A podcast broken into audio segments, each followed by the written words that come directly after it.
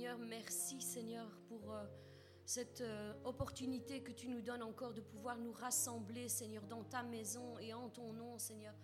Seigneur, je te dis merci. Merci encore Seigneur pour euh, le sacrifice que tu as fait Seigneur à la croix. Seigneur, merci pour ton sang qui a été versé pour le pardon de nos péchés, Seigneur, et la guérison de toutes nos maladies. Seigneur, merci parce que tu marches devant nous, Seigneur, tu es avec nous, Seigneur, tu nous soutiens de ta main droite triomphante, Seigneur, et tu nous rends plus que victorieux, Seigneur. Encore merci pour chaque chose que tu feras, Seigneur. Encore ce matin, Seigneur, nous nous attendons à toi, Seigneur, nous nous en remettons à toi et te déposons tous nos fardeaux, Seigneur, à tes pieds, Seigneur. Encore merci, Seigneur. Bénis-nous tous ensemble, Seigneur, pendant que nous te louons, pendant que nous t'adorons. Au nom puissant de Jésus-Christ, je t'ai prié. Amen.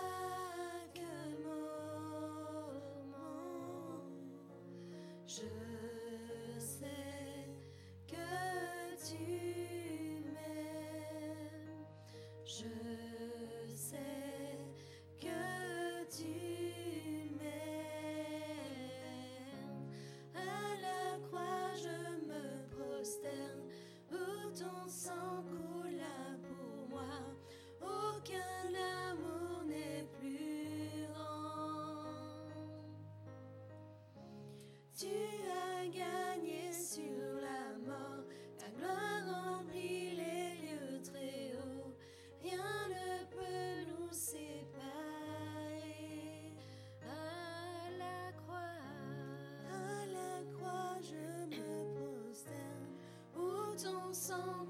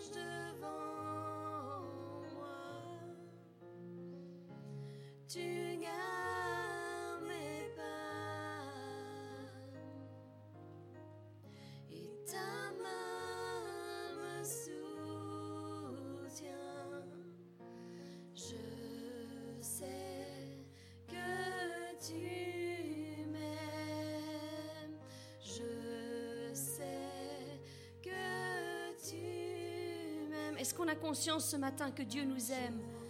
Est-ce qu'on en a vraiment conscience qu'il nous aime, peu importe ce que nous faisons, peu importe ce que nous éprouvons Dieu nous aime réellement. Et il marche devant nous. Il ouvre le chemin devant nos pas et il nous garde.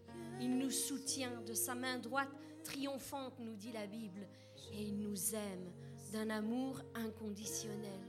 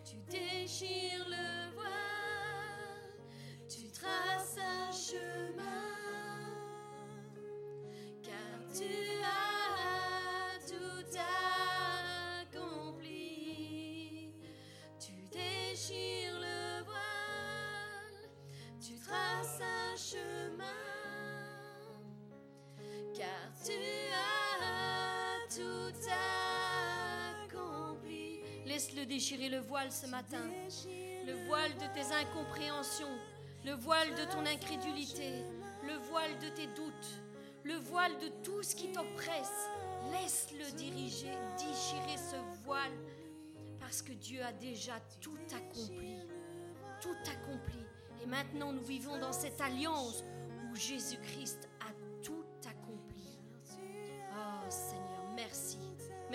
chemin que tu traces devant la vie de mon frère et devant la vie de ma sœur.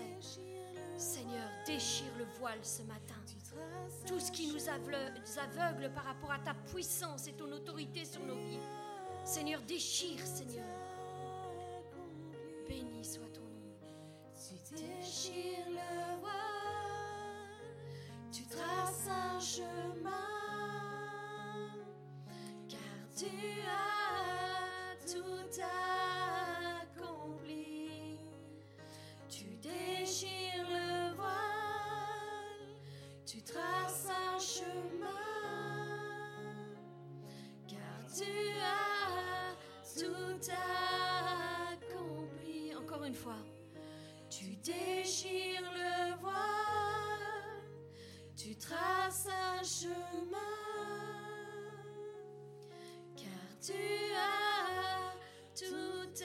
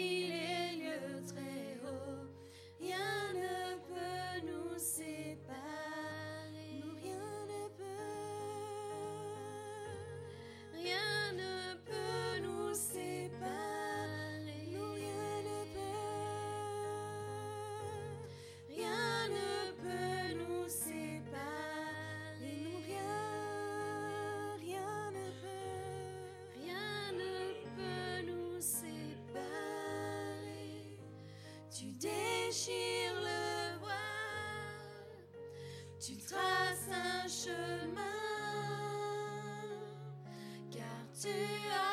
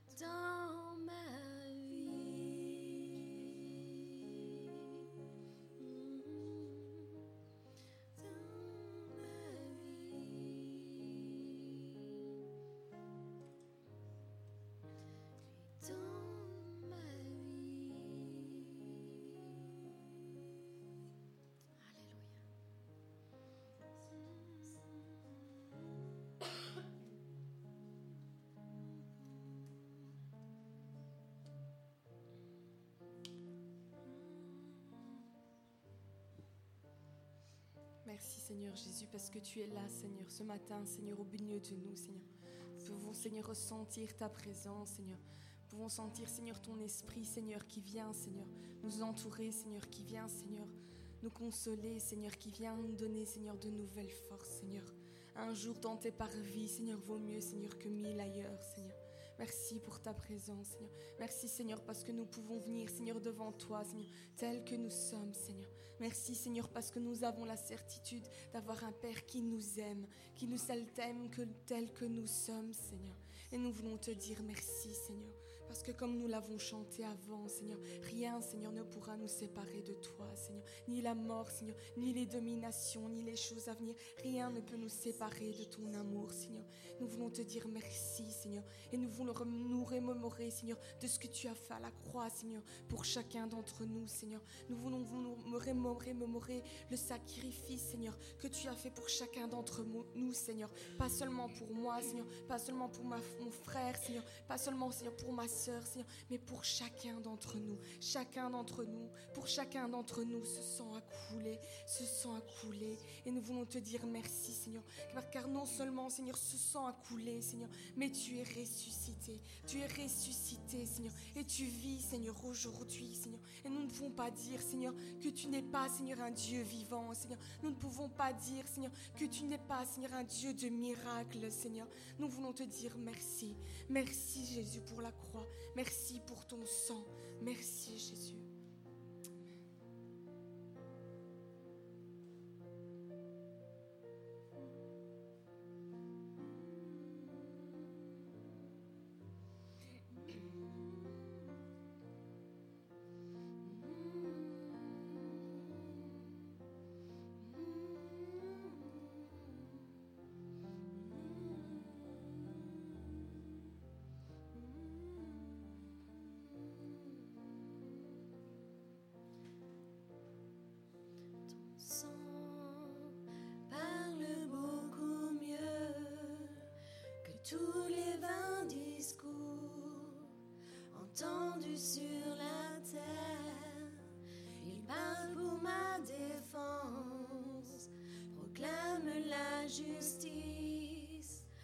Jésus, c'est ton sang.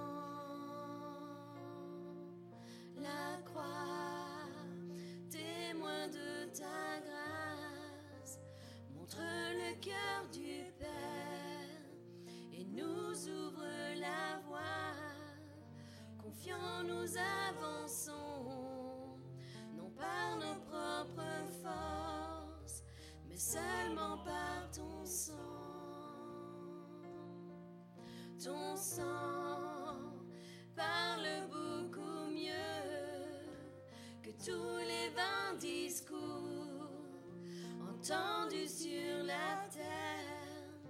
Il parle pour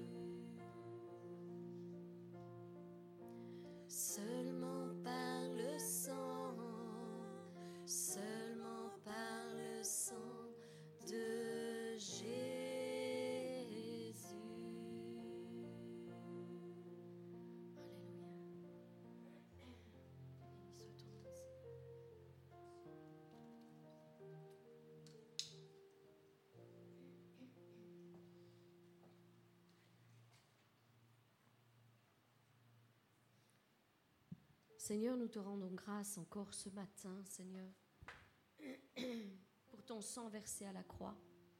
Merci pour les forces que tu nous donnes chaque jour, Seigneur.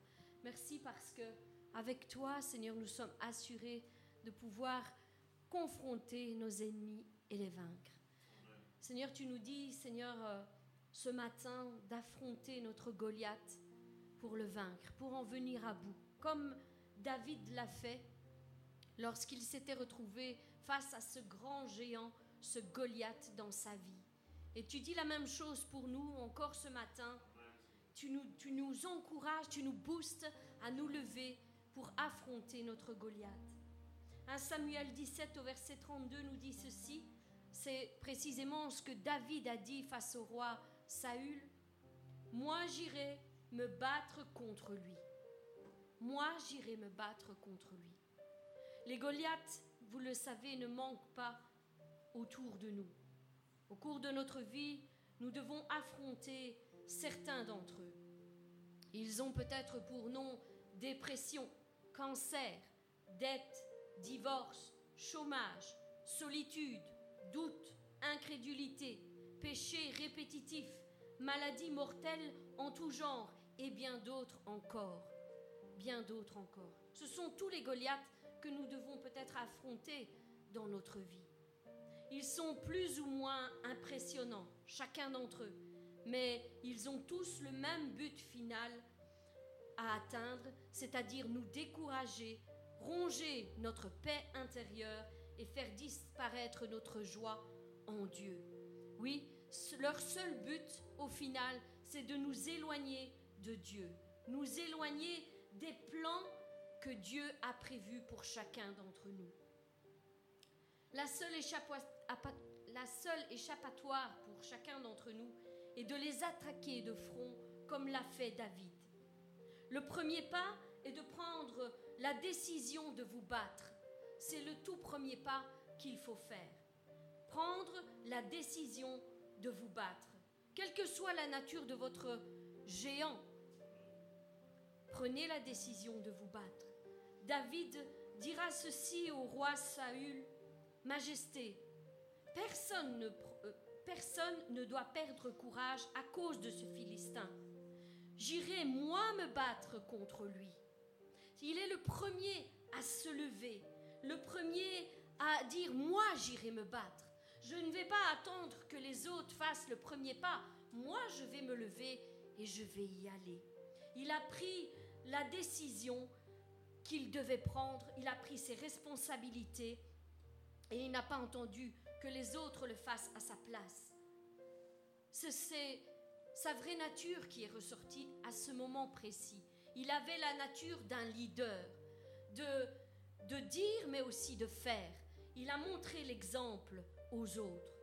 Et ensuite il dira ceci, euh, Saul lui répondra ceci, non, tu ne peux pas y aller, tu ne peux pas aller te battre contre ce géant, tu n'es qu'un enfant alors que lui est un soldat depuis sa naissance. Et David reprit en disant ceci, Majesté, quand je, regarde quand je garde les moutons de mon père, si un lion ou un ours vient et emporte un mouton du troupeau, je le poursuis, je le frappe et j'arrache sa victime de sa gueule. Et s'il se dresse contre moi, je le saisis à la gorge et je le frappe jusqu'à la mort. En d'autres mots, il était en train de dire, j'ai l'habitude de me battre. Ce n'est pas le premier ennemi que je confronte. J'ai l'habitude de me battre même seul lorsque je suis en train de garder les moutons. Peu importe ce qui s'avance pour défendre mes moutons, je ferai n'importe quoi. J'ai l'habitude. Et il continuera en disant ceci, c'est ainsi que j'ai tué des lions, des ours, eh bien, je ferai subir le même sort à ce Philistin païen, puisqu'il a insulté l'armée du Dieu vivant. David prit la décision d'aller se battre, et ce premier pas était le plus important, car il envoyait un signal fort à Dieu en disant qu'il était persuadé que ce dernier ne l'abandonnerait pas aux mains de ce Philistin. David s'engageait à devenir un acteur de l'histoire et non pas un simple spectateur, comme l'étaient ses frères ou les soldats du roi Saül. Ensuite, rejetant les armes que lui offrent les hommes et en s'en remettant à Dieu pour sa protection, il prend une deuxième décision tout aussi importante. Se préparer à l'assaut en prenant cinq pierres dans un torrent voisin. David s'est préparé contre ce, cette bataille, contre ce géant. Il n'est pas parti juste comme ça. Il a réfléchi et il s'est préparé. Il a pris cinq pierres dans le torrent qui était euh, pas très loin de lui. Et toi, ce matin, est-ce que tu te prépares face à ce Goliath qui t'attaque? Est-ce que toi aussi, tu as ces cinq pierres dans ta main? Ou est-ce que tu le laisses venir contre toi pour te battre? Vas-tu te défendre contre ce Goliath qui en veut à ta vie? Alors ce matin, je suis ici pour te dire, il faut que tu prennes ces cinq pierres dans ta main. Ces cailloux lui serviront à abattre Goliath. Et si nécessaire, peut-être d'autres Goliaths qui viendront après lui, après sa victoire comme par exemple peut-être les frères de Goliath qui étaient là pour le soutenir. Il a vu même un peu plus loin que la simple victoire sur Goliath. Alors, que signifient ces cinq pierres? Et quelles leçons pouvons-nous en tirer notre propre vie Max Lucado, c'est un, un célèbre pasteur, missionnaire, conférencier, auteur de plusieurs livres, suggère qu'elle pourrait représenter ceci. Premièrement, la pierre du passé. Deuxièmement, la pierre de la prière. Ensuite, la pierre de la propriété. La pierre de la priorité, pardon. La pierre de la priorité. Quatrièmement, la pierre de la passion. Et enfin, la pierre de la persévérance. Ce sont autant d'étapes sur le chemin de la victoire, sur nos Goliaths, que nous devons vraiment méditer, sur lesquels nous devons vraiment méditer pour avoir notre propre victoire. Alors ce matin, nous allons les examiner d'un peu plus près afin que nous puissions nous-mêmes les prendre en exemple et en tirer vraiment des leçons pour nos propres vies, pour notre propre combat contre nos Goliaths. Nous allons en voir peut-être trois ce matin et la semaine prochaine, nous verrons les deux autres. Alors, premièrement, c'est la pierre du passé. Qu'est-ce que la pierre du passé? David s'est souvenu, souvenu de la manière dont Dieu l'avait sauvé des griffes du lion et des ours, qui étaient venus l'attaquer, attaquer son troupeau lorsqu'il était un jeune berger, tout seul avec ses bêtes. C'est à ce moment-là qu'il se souvient de cette victoire passée. Et de la même manière, Dieu nous demande de nous souvenir, nous aussi, des choses étonnantes qu'il a déjà faites et des prodiges et des miracles qu'il a faits dans notre passé. Il nous demande de nous en souvenir parce que Dieu a déjà fait de grandes choses dans nos vies, n'est-ce pas? Amen. Il a déjà fait, même si nous nous attendons à ce que Dieu fasse d'autres choses mais il a déjà fait plein de choses dans le passé. Il nous a déjà accordé plein d'autres victoires dans le passé, n'est-ce pas? Amen. Alors David s'écria plus tard, lors des réjouissances qu'on organisa à l'arrivée de l'arche de l'Alliance à Jérusalem, il dit dans 1 Chronique 16 au verset 12, Souvenez-vous des merveilles qu'il a accomplies et des miracles et de ses jugements, descendants d'Israël, son serviteur, enfant de Jacob qu'il a choisi. Souvenez-vous de ces merveilles. Quand vous êtes découragé, passez en revue les miracles passés que Dieu a déjà accomplis dans votre vie. Passez en revue ses bienfaits et sa protection divine qu'il a déjà assurée sur votre vie. Le pasteur Lucado conclut ceci en disant Une bonne mémoire forge les héros. Une bonne mémoire forge les héros. Alors, cultivez donc votre mémoire dans les merveilles que Dieu a déjà accomplies dans votre vie, au lieu de ressasser inlassablement les blessures, les outrages que vous avez subis par le passé. Repassez les prodiges de Dieu et cela gardera votre mémoire axée sur la puissance de Dieu et non sur la douleur et la souffrance que vous avez éprouvées lors des épreuves passées. Alors plusieurs peut-être pourraient me dire, mais moi j'ai une mauvaise mémoire. J'ai une mauvaise mémoire. J'entends souvent cela. Et je suis toujours étonnée lorsque l'on me dit, j'ai une mauvaise mémoire. Parce que ces personnes me disent, moi, tu sais, j'arrive pas à retenir des versets bibliques. J'ai une trop mauvaise mémoire. J'oublie. Je n'arrive pas à les retenir. Et ensuite, elles me récitent mot pour mot toutes les mauvaises paroles dites à leur égard, les coups, les blessures qu'on leur a fait par le passé. Elles euh, commencent à relater sans cesse toutes les maladies, les souffrances subies, détail par détail.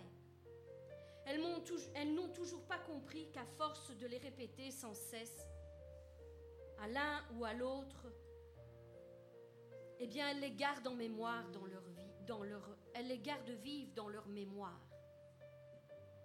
Elles les retiennent, elles les mémorisent de cette manière. De cette manière. Mémoriser, cela veut dire fixer dans sa mémoire. Fixer dans sa mémoire. Et j'ai pris quelques synonymes qui pourraient peut-être vous aider aussi à comprendre qu'est-ce que mémoriser. Ça veut dire apprendre. Ça veut dire emmagasiner, enregistrer, fixer, se rappeler, se souvenir, retenir. C'est ça, mémoriser. Alors, si bien souvent on arrive facilement à mémoriser de mauvaises choses dans nos mémoires, comment cela ne serait-il pas possible avec de bonnes choses? Tout est une question de volonté, tout est une question de choix. Sur quoi allons-nous fixer nos regards? Sur quoi allons-nous fixer notre mémoire? Est-ce la vie ou est-ce la mort? Alors, voilà pourquoi, bien souvent ici au sein de l'Église Le Bon Samaritain, nous ne cessons pas de relâcher sans cesse les mêmes paroles, les mêmes versets. Ce n'est certainement pas pour vous casser la tête, mais c'est pour qu'au contraire vous puissiez les attraper et les mémoriser dans votre vie. Les mémoriser, vous en souvenir, pour qu'au moment des combats, vous vous souveniez. Vous vous souveniez de ces choses. il est important de savoir qu'au moment où nous menons les combats, la parole nous dit Je peux tout par celui qui me fortifie. N'est-ce pas? Au lieu de nous laisser aller dans ces problèmes et difficultés, nous devons nous lever en disant Je peux tout par celui qui me fortifie. Je suis plus que vainqueur, me dit la parole. Et toute chose concourt au bien de ceux qui aiment Dieu. Il est important de réciter les versets bibliques pour nous relever, relever nos cœurs, relever nos âmes. Dieu parcourt la terre de son regard pour soutenir ceux dont le cœur est tout entier à lui. N'est-ce pas important lorsque tu te sens seul, lorsque tu te sens rejeté, lorsque tu as l'impression que les problèmes et les difficultés s'abattent sur toi Est-ce qu'il n'est pas rassurant de savoir que l'Éternel parcourt la terre entière de son regard pour te soutenir toi-même Il est là, à tes côtés. Oui, il est là. La mort et la vie sont au pouvoir de la langue. Ça veut dire que si je choisis de, de, dire de bonnes choses sur ma vie, eh bien, la vie va prendre effet en moi et non plus la mort. Nous avons plus qu'intérêt à mémoriser la parole de Dieu parce que c'est elle qui nous sanctifie, parce que c'est elle qui nous relève, c'est elle qui nous libère, c'est elle qui nous guérit. Oui, faites le test chez vous. Prenez une feuille Et écrivez les versets que vous vous rappelez. Écrivez tout ça. Ce sera certainement un bon exercice pour votre mémoire. Fixez vos yeux sur ces paroles.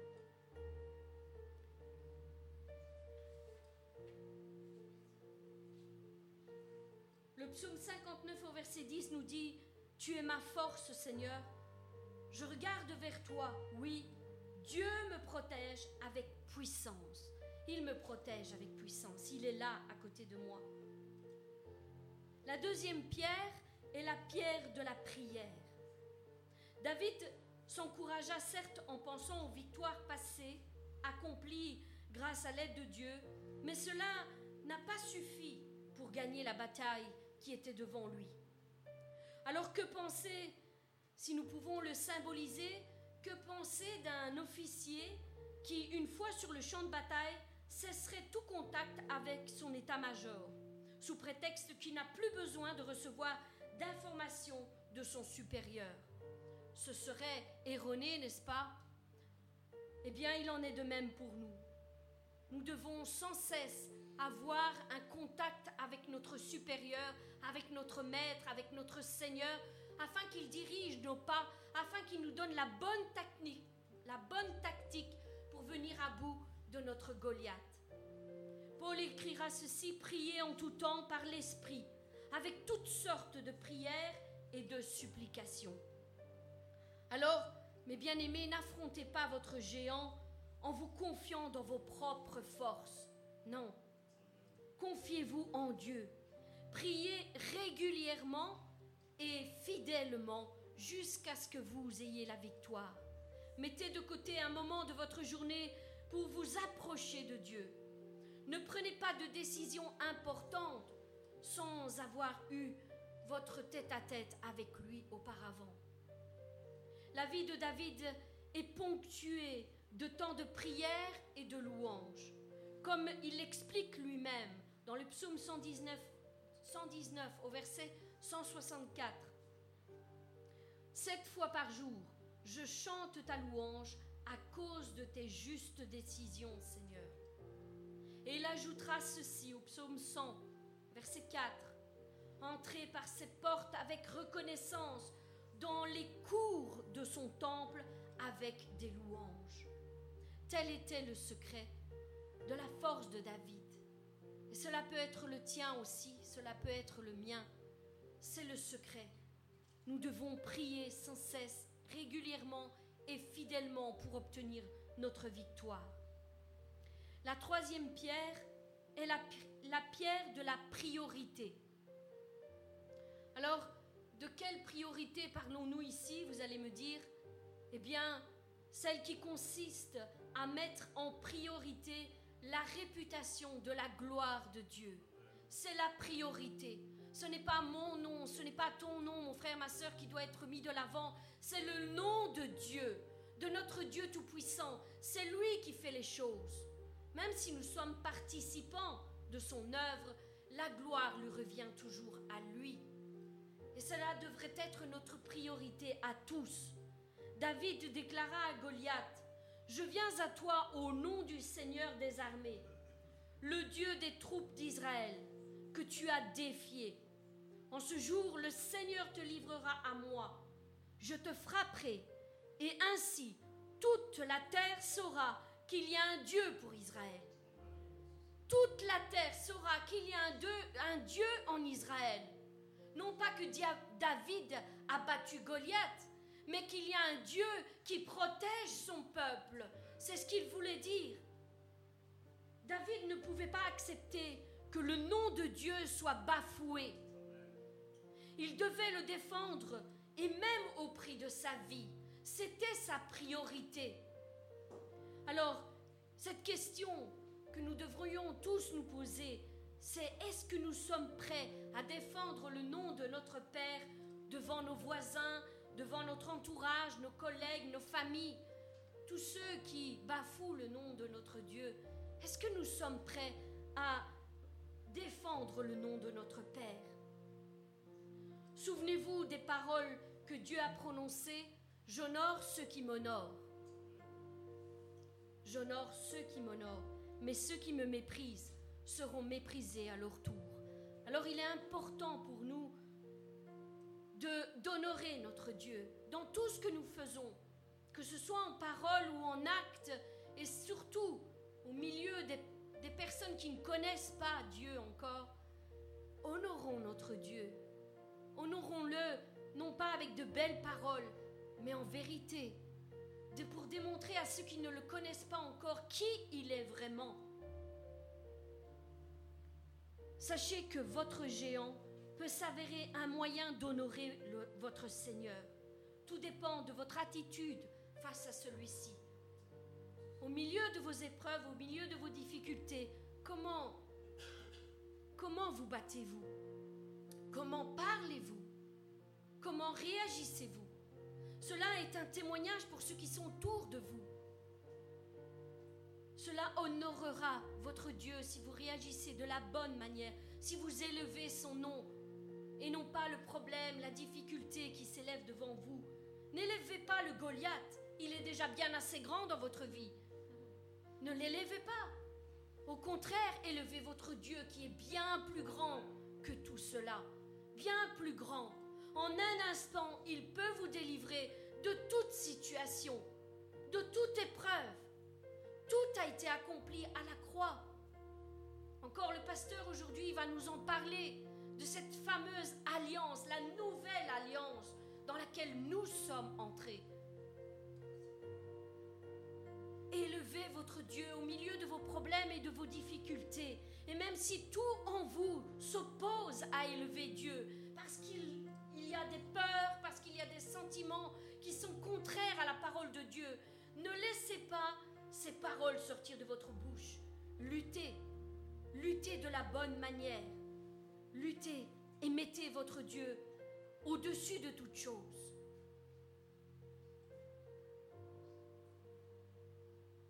Il y a une, une phrase que j'aime vraiment bien et que j'ai dit bien trop souvent à ceux qui passent par des problèmes et des difficultés. Et cette phrase dit ceci.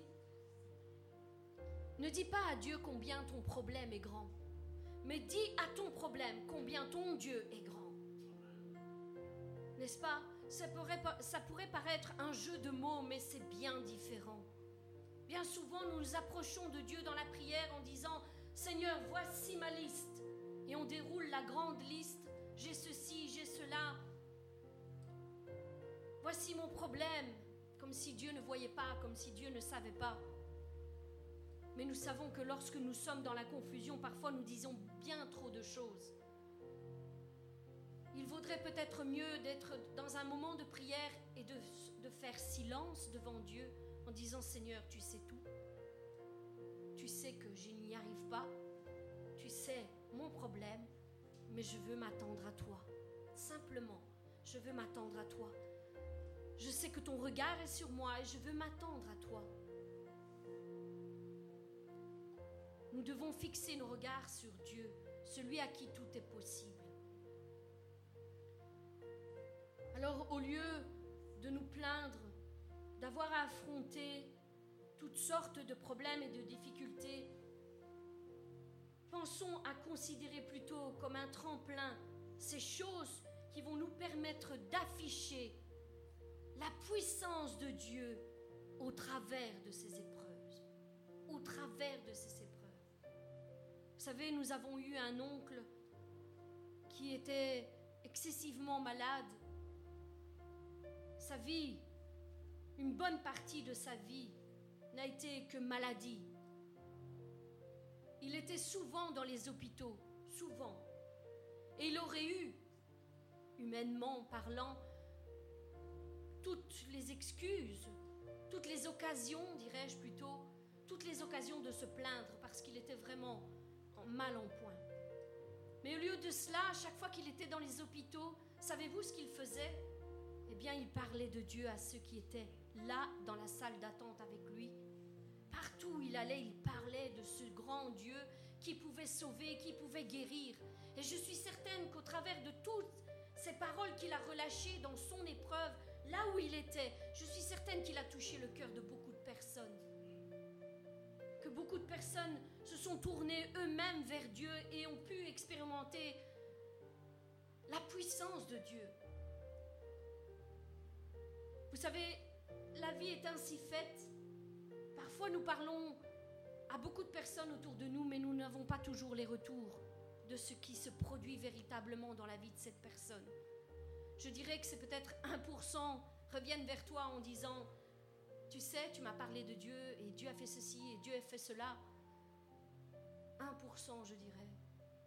Mais les 99 autres qui passent aussi par ces choses, et je suis persuadée que Dieu les a rejoints dans leur épreuve, ne, viennent pas, ne reviennent pas vers vous en vous disant, tu as bien fait de m'en parler ce jour-là.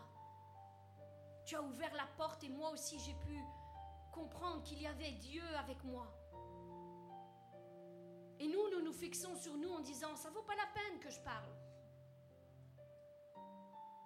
Ça vaut pas la peine. À chaque fois que je parle de Dieu ou que je relâche certaines choses, ça ne produit aucun fruit. Bien moi, je suis ici aujourd'hui pour vous dire que c'est faux. C'est faux. C'est complètement faux. Parce que la parole nous dit que si nous relâchons la parole de Dieu, elle ne revient pas à lui sans avoir produit l'effet pour laquelle elle a été envoyée. Si vous parlez à votre frère, votre sœur, je corrige, si vous parlez aux personnes qui sont à côté de vous et qui ne connaissent pas Dieu, et que vous avez l'impression que ça ne produit rien, eh bien détrompez-vous. Cela produit toujours quelque chose. Peut-être pas au moment même. Il n'y aura peut-être pas une guérison au moment même. Mais croyez-moi, ça produit quelque chose. Dieu se servira de cette parole à un moment donné de sa vie pour le ramener à la maison du Père. Alors ne vous fatiguez pas, ne vous lassez pas de parler là où vous êtes. Et quelle que soit l'épreuve par laquelle vous passez, ne vous fatiguez pas. On ne parle jamais de Dieu en vain. Jamais. Jamais. Au contraire, c'est ce que l'ennemi aimerait vous faire penser, vous faire croire, pour que vous vous taisiez. Relâchez donc la parole de Dieu. Et vous verrez qu'un jour, il y aura plusieurs personnes qui viendront vous dire, ça valait la peine. Merci. Merci. Cela me fait penser à une autre histoire et je vais terminer par là. Une histoire qui m'avait beaucoup touchée à l'époque, lorsque je n'étais encore qu'une jeune convertie et que je n'osais pas parler de la parole de Dieu. C'était dans les premiers mois de ma conversion, je dirais. J'étais tombée sur cette histoire qui disait que un groupe de jeunes personnes était sorti en boîte et donc euh, ils ont fait la fête et ensuite au retour ils ont eu un accident et 4 sur 5 sont morts. Et la jeune femme qui a survécu, qui était euh, au volant, je pense, un jour en rentrant chez elle, a reçu une lettre. Et cette lettre, il était marqué que c'était la lettre de l'au-delà. Et dans cette lettre, lorsqu'elle l'ouvre, elle, euh, elle comprend que c'était ses amis qui étaient décédés qui l'ont écrite. Et ils lui font des reproches en disant, je ne savais pas que tu étais chrétienne. On a vécu tant de choses ensemble. On était tout le temps ensemble, on faisait la fête ensemble, mais jamais une seule fois tu ne m'as dit que tu étais chrétienne. Jamais une seule fois tu n'as pris l'occasion, le temps de me dire que si je n'acceptais pas Jésus-Christ, je me retrouverais en enfer. Et maintenant, c'est là que je suis. Et je t'écris cette lettre de, des enfers. C'est là que je suis. Parce que tu n'as pas pris le temps de m'en parler. Nous avons vécu tellement de choses ensemble. Nous étions si proches et pourtant jamais une seule fois tu m'as dit que si je n'acceptais pas Dieu, je me retrouverais en enfer. Cette, histoire m'a vraiment beaucoup touchée parce que je, me disais, c'est vrai. Parfois nous avons des gens autour de nous qui ne connaissent pas Dieu. Et si demain était le, ou si même aujourd'hui était leur dernier jour, on ne sait pas ce que l'avenir nous réserve. Si aujourd'hui, si ce soir, quelqu'un que je connais, que j'apprécie, perdait la vie, où se retrouverait-il? Tout simplement parce que je n'ai pas dit que j'étais chrétienne, qu'il faut accepter Christ dans sa vie. Après tout, qu'est-ce qu'on a à perdre lorsqu'on parle de Dieu? Notre réputation? Est-ce vraiment important? Est-ce vraiment important? Je ne pense pas. Je pense que la vie d'une personne est bien plus importante. Et si cette personne ne veut rien savoir, eh bien, nous l'aurons fait. Nous l'aurons fait. Nous sommes des sentinelles au milieu de la maison de Dieu. Et la parole nous dit, et c'est précisément les passages que Christina a pris lors de la réunion de prière, la parole nous dit que nous devons parler. Parce que si nous ne parlons pas, si la personne meurt, son sang retombera sur nos vies, sur notre tête, et nous serons aussi coupables que lui. Alors parlons, ouvrons notre bouche, allons sortir ces âmes de l'enfer afin qu'une multitude soit sauvée. Nous, nous jetons notre pain sur les eaux, comme dit la parole, et plus tard, nous verrons que ceci a produit quelque chose. Ça produit toujours quelque chose. Mon frère, ma soeur, ne te tais pas. Ne te tais pas. Si tu avais peur jusqu'ici, eh bien, prends, prends le dessus sur tes peurs et sache que chaque fois que tu parleras, quelque chose se produira. Au nom de Jésus-Christ, soyez bénis.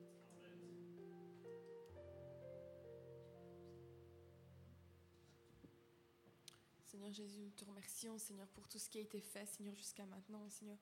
Te prions, Seigneur, pour notre pasteur, Seigneur, qui portera ta parole, Seigneur, fait que vraiment, Seigneur, tu puisses parler, Seigneur, de sa part, Seigneur, qu'il puisse parler, Seigneur, de ta part, Seigneur, et que nous puissions tous, Seigneur, être disposés, Seigneur, concentrés, Seigneur, et et que vraiment, Seigneur, nous puissions mettre en pratique ce que nous écoutons, Seigneur, au nom de Jésus. Amen.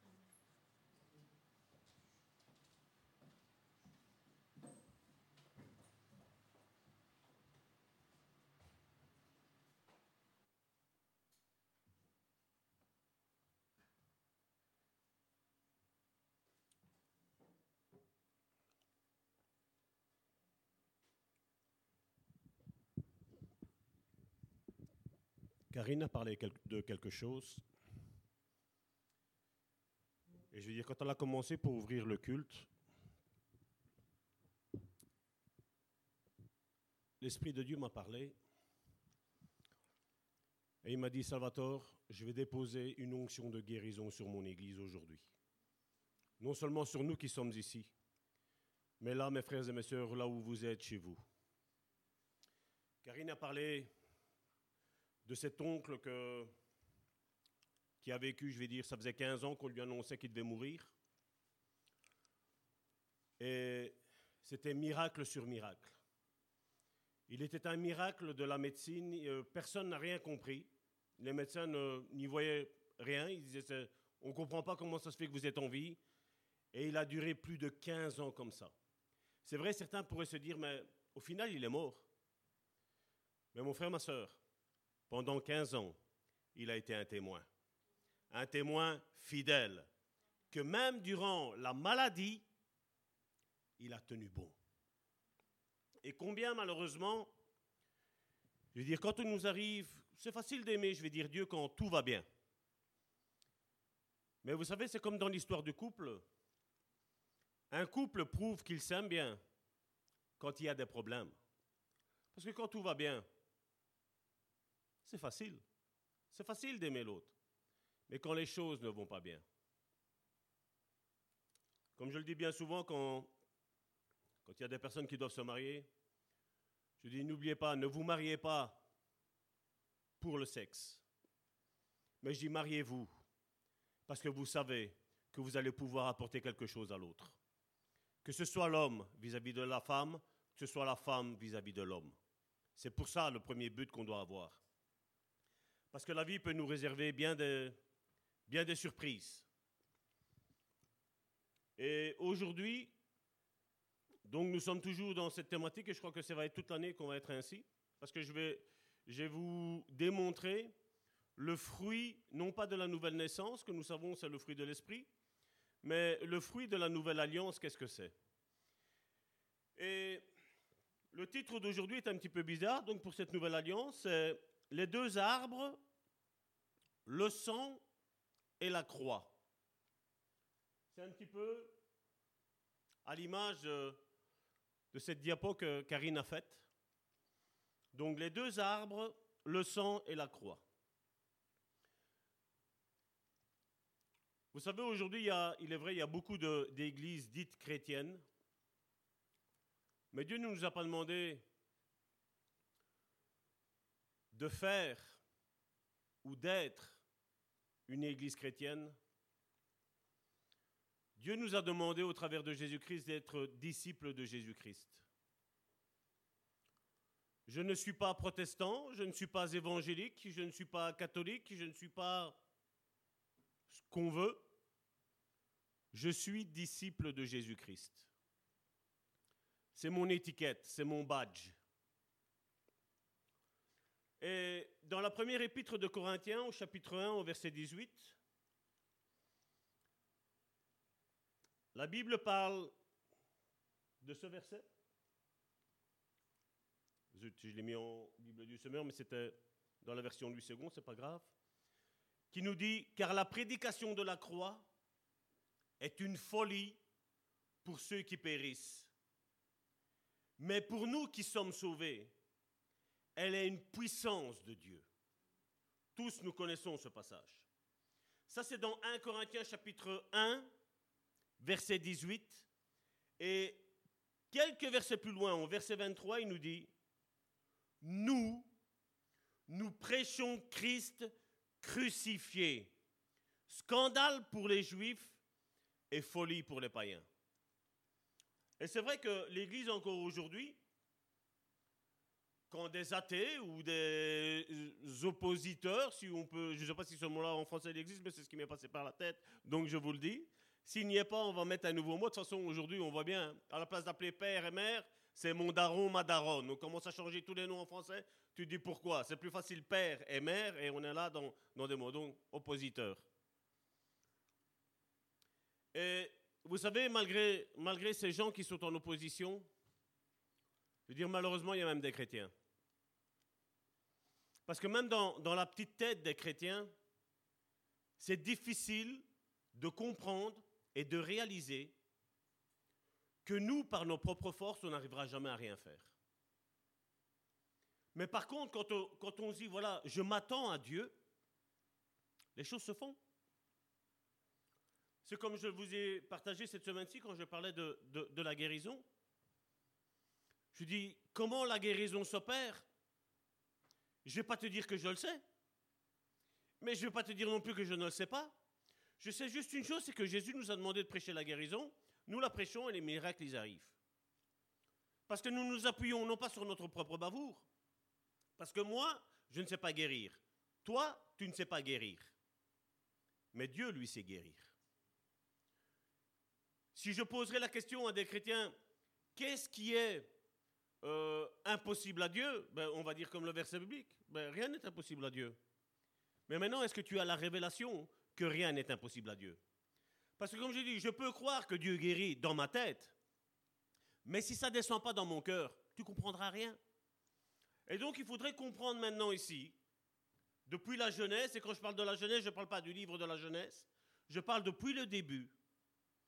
Qu'est-ce que Jésus est venu faire sur cette terre? Parce que moi, je ne sais pas toi, mais si j'aurais une belle grande maison avec toutes les commodités, comme Dieu avait, comme Jésus avait, pourquoi il a quitté son trône pour venir sur la terre?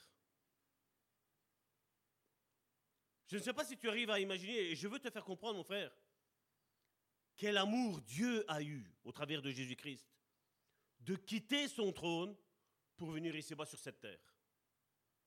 Venir, et quand tu regardes même son résultat, mon frère, ma soeur, en ce temps-là, je parle, hein, quand il est mort, qu'il se retrouve juste avec sa mère, Marie-Madeleine et son frère. Alors que la Bible nous dit que Jésus a parcouru toutes les, toutes les rues de Jérusalem, il a fait plein de miracles. Et je sais que je l'ai déjà dit et je le répète, c'est pour vous faire comprendre, frères et. Où ils sont ces hommes et ces femmes qui ont reçu un miracle de Dieu? Où ils sont ces spectateurs, je vais dire? Parce qu'ils sont restés même, avant le miracle, ils s'attendaient à ce que Jésus fasse un miracle. Jésus fait un miracle, mais Jésus avait une optique qui devait devenir des acteurs. Et tant que tu resteras un spectateur, mon frère, ma soeur, tu vas te lasser, tu vas en avoir marre à un moment donné ou l'autre. Et tu vas lâcher. Il n'y a rien à faire. Maintenant, comme je vous l'ai dit, cette étude porte comme titre Les deux arbres, la croix et le sang.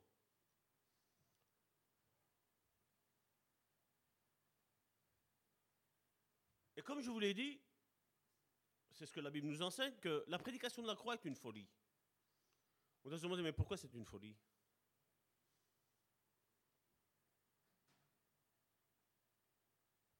Parce que quand tu expliques au monde que Jésus est venu pour sauver une humanité, mais que pour sauver, il a dû mourir, ils sont, fous. Parce que si tu gagnes, tu gagnes. Tu ne perds pas. Parce que beaucoup voient la mort comme une finalité, alors que la mort n'est que le commencement de la vraie vie. Ce n'est que le commencement de la vraie vie. Maintenant, comme je dis, on va expliquer un petit peu comme Jésus l'a fait. On a parlé la semaine dernière, vous savez, ces disciples d'Emmaüs, que Jésus leur a commencé à leur parler en disant, mais il y a toi qui ne, qui ne sais pas ce qui s'est passé en Jérusalem. Celui-là, il est mort. Ils vont parler ça à celui qui, qui a subi la mort. Et à celui qui a vaincu la mort, comme on l'a chanté. Ils étaient en train d'expliquer, il n'y a que toi seul qui ne le sais pas. Et Jésus, qu'est-ce qu'il a fait? La Bible nous enseigne que Jésus a commencé depuis le début et il leur a expliqué tout ce qui devait lui arriver. Et aujourd'hui, on pourrait dire, mais Salvatore, et toi aussi, tu vas faire ça? Oui. Et si vous me demandez le pourquoi, vous savez pourquoi je vais vous répondre? Parce qu'aujourd'hui, il y en a encore beaucoup qui ne l'ont pas compris. Et là, on va voir maintenant, comme je dis, on va creuser, on va descendre en profondeur dans cette nouvelle alliance. Et donc, après la création de l'homme, la Bible nous dit dans Genèse chapitre 2 du verset 8 à 9, et là on va partir dans la Bible du semeur. Voilà ce qu'il est dit. L'Éternel Dieu planta un jardin vers l'Orient, l'Éden, le pays des délices. C'est ce qu'on va avoir là-haut, mon frère, ma soeur. Le pays des délices. Il y plaça l'homme qu'il avait façonné. L'Éternel Dieu fit pousser du sol toutes sortes d'arbres, d'aspect agréable, portant des fruits, qu'est-ce qu'il est mis? Délicieux. Dieu ne crée pas un fruit pour qu'il soit amer, mais pour qu'il soit délicieux. Et l'arbre, vous savez, l'arbre, il produit des fruits, c'est pas vrai?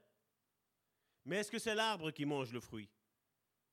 Non, c'est les autres le signe de service. C'est ce que Jésus nous a enseigné, non? Le Fils de l'homme n'est pas venu pour servir, pour, pour être servi, excusez-moi, voilà, je perdais mon mot, pour être servi, mais pour servir.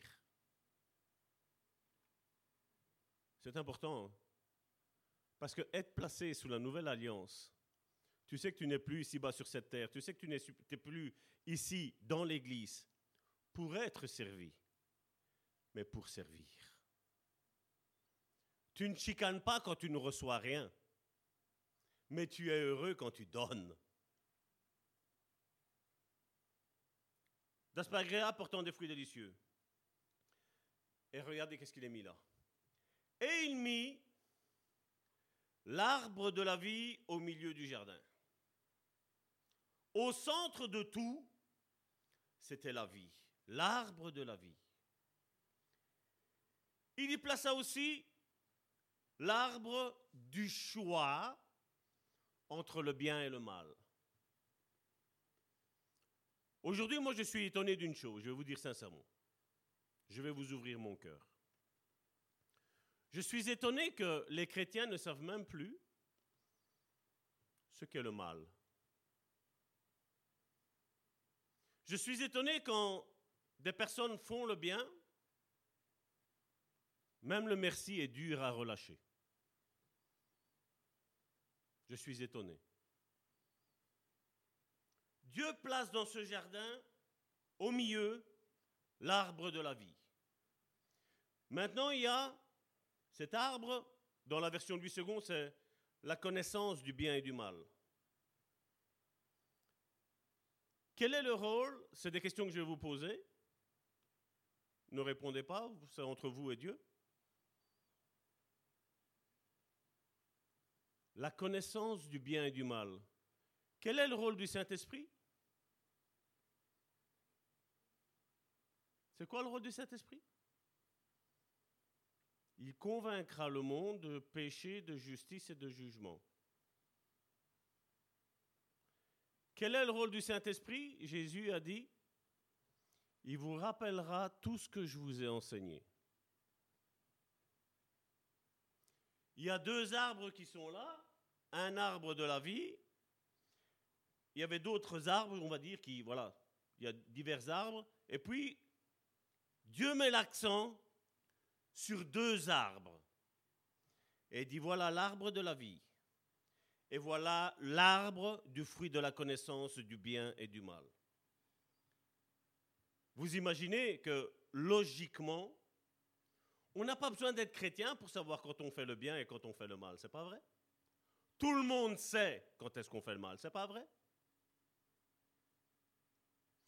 Et donc dans ce jardin d'Éden, Dieu a posé ces deux arbres, connaissance du bien et du mal et l'arbre de la vie.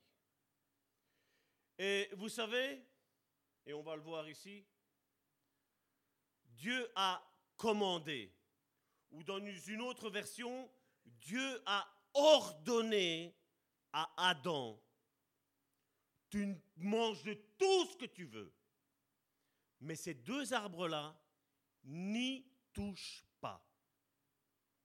On le voit dans Genèse chapitre 2, du verset 16 à 17 dans la version Bible du Semeur. Et l'Éternel Dieu ordonna. Je voudrais juste vous rappeler un petit quelque chose pour tous ceux qui sont parents, ou tous ceux qui savent quand on a été enfant et qu'on est, on est plus adulte. Chaque fois que ton père et ta mère t'a dit ne fais pas ça, qu'est-ce qu'on a fait? C'est ça qu'il faut que je fasse. Et l'Éternel Dieu ordonna à l'homme, mange librement des fruits de tous les arbres du jardin. Est-ce qu'il y en avait une abondance, mon frère, ma soeur? On a lu avant que tous les fruits qui étaient là, ils étaient délicieux.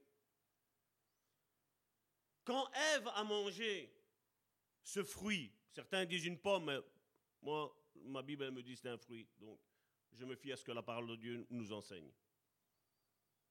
Elle a dit, oh, qu'il est bon. Et il était quoi Il était différent des autres? Il n'était pas différent des autres. Parce que tout ce que Dieu a créé est bon. Tout ce que Dieu crée est toujours bon. Il n'y a rien à jeter. Mange librement de, des fruits de tous les arbres du jardin, sauf du fruit de l'arbre du choix entre le bien et le mal. Et regardez qu'il ne parle même pas de l'arbre de vie. Et Dieu l'a fait exprès parce que, à Dieu, comme je dis, beaucoup essayent, malgré, malgré qu'on est chrétien, malgré qu'on sait que Dieu sait tout, malgré qu'on sait que Dieu vit en nous, malgré qu'on sait que Dieu lit même les pensées du cœur. Hein? Nous, on essaye à chaque fois, vous savez, de discuter avec Dieu pour dire, Seigneur, tu m'as dit, mais moi, tu sais, et on trouve tout le temps une excuse. Mais Dieu dit, sauf du fruit de l'arbre du choix entre le bien et le mal. De celui-là, n'en mange pas. Dieu a ordonné. Dieu n'a pas dit si tu veux ou tu ne veux pas. Dieu lui a dit tu ne manges pas, tu ne touches pas, ne le regarde même pas. De celui-là, n'en mange pas, car le jour où tu en mangeras, Dieu avertit toujours. Dieu donne le choix. Mais Dieu avertit toujours que ton choix dépendra ton lendemain, mon frère, ma soeur. Et il dit, de celui-là n'en mange pas, car le jour où tu en mangeras, tu mourras. Ça, c'est la version Bible du semeur. Et regardez que, vous savez, quand le diable vient, c'est tout le temps surnoisement, c'est pas vrai? Est-ce que Dieu a dit Qu'est-ce que Ève aurait dû répondre? Et qu'est-ce que Adam, qui était à côté de Ève, aurait dû répondre aussi? Parce que ça, ça il, faut, il faut aussi mettre un point d'honneur là-dessus. Parce que c'est facile de jeter la pierre sur Ève. Mais Adam était juste à côté. Satan est venu, il a dit, est-ce que Dieu a dit Ils ont dû dire, c'est pas que Dieu a dit. Dieu a ordonné. Il n'a pas dit. Parce que c'est différent, mon frère, ma soeur. Entre dire une chose et entre ordonner une chose. Et ordonner, c'est autre chose. C'est deux choses qui sont diamétralement opposées. C'est comme quand on me pose une question pour un conseil. Mais moi, je donne le conseil. Moi, je ne te dirai jamais, tu dois faire comme ça, je t'oblige.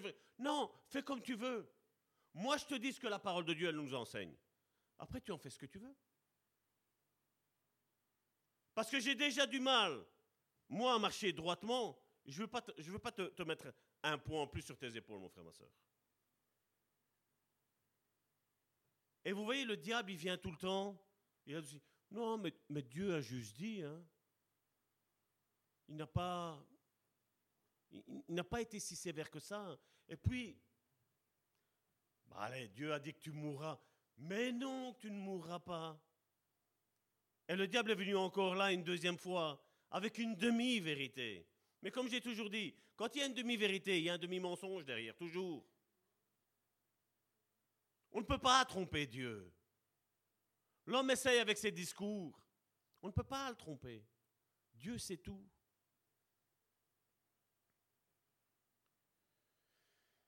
Maintenant, de ce passage qui est là, car le jour où tu en mangeras, tu mourras, Beaucoup de versions rajoutent au final tu de tu mourras, il rajoute certainement.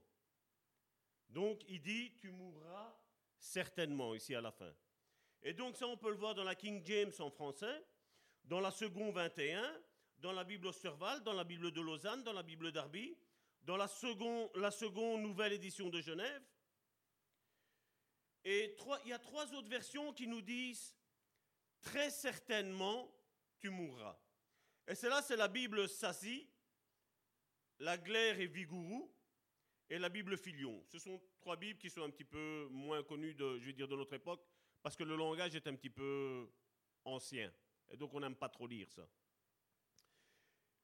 Et je voudrais vous dire qu'il y a une Bible qui interprète exactement la pensée de Dieu. Parce que là, on dit, voilà, tu mourras, et on sait l'histoire. Est-ce que Adam et Ève, une fois qu'ils ont mangé le, fruit, ne sont pas morts? On les a vus, ils étaient en vie, parce que seulement à partir de là, ils ont commencé seulement à, féconder la terre. Donc on sait qu'ils ne sont pas morts physiquement. Mais regardez la Bible Shuraki, ce qu'elle dit? Donc je ne l'ai pas mis ici, mais vous pouvez la chercher, ou vous pouvez même vous acheter cette Bible-là. La Bible Shuraki, elle dit, mais de l'arbre de la connaissance du bien et du mal, tu ne mangeras pas. Oui, du jour où tu en mangeras, tu mourras, virgule, tu mourras. Qu'est-ce qu'il a voulu dire? Mais c'est ce que Dieu a voulu dire.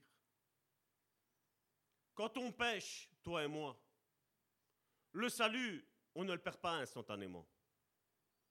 Le problème, c'est la pratique du péché. Je veux dire, quelque part, on, était, on est séparés. C'est pour ça que quand je parle de nouvelle naissance, c'est qu'on me dit, oui, moi je suis né de nouveau. Et que je connais un petit peu la vie, je veux dire, des, personnes, je dis, calme. Avant de dire, tu es né de nouveau, marche, avance, et après on verra si tu es né de nouveau. Parce que quand on, quand ici on l'a vu avec, avec Adam, quand il a croqué lui aussi dans ce fruit-là, c'est sa mort spirituelle qui est arrivée. D'ailleurs, Dieu a dû faire un sacrifice d'animal parce qu'ils se sont rendus compte qu'ils étaient nus. Et donc Dieu a dû tuer un animal pour dire de leur faire un vêtement de peau, parce que là, maintenant, ils étaient gênés, ils étaient nus. C'est, pour nous, c'est normal. Non, ce n'est pas normal. Parce que Dieu leur avait créé avec un plan où tout leur était assujetti. Et d'ailleurs, ils n'avaient même pas besoin de, de faire quoi que ce soit. Tout était à la portée de leurs mains. Et vous voyez, quand, quand c'est comme ça, c'est trop facile. Et le chrétien n'aime pas quand c'est trop facile. Et c'est pour ça qu'encore aujourd'hui, quand tu vas parler de la nouvelle alliance à certains, certains peut-être vont être dégoûtés de ce que je vais dire, ils vont peut-être partir. Parce que non, il faut que je fasse, j'ai quelque chose à faire. Tu n'as rien à faire. Jésus a dit tout est accompli. Qu'est-ce que tu as à faire si tout est accompli pour ton salut, mon frère, ma soeur? Tu n'as rien à faire. Rien. Et quand euh, le dit deux fois, c'est ce qui est mis dans le grec. C'est que premièrement, tu mourras spirituellement. Et ensuite, la mort arrivera. On le sait, je vais dire, voilà, maintenant, sous le temps de la grâce n'est plus valable, et je vais mettre ça plus valable entre, guillemets. L'Ancien Testament est dans la pensée juive du Nouveau Testament. Généralement, la maladie était une conséquence de la désobéissance. Une fois qu'arrivait la maladie, qu'est-ce qui arrivait après? Ben, Il y avait la mort. Mais pourquoi Dieu a mis un temps entre, entre la maladie et entre la mort?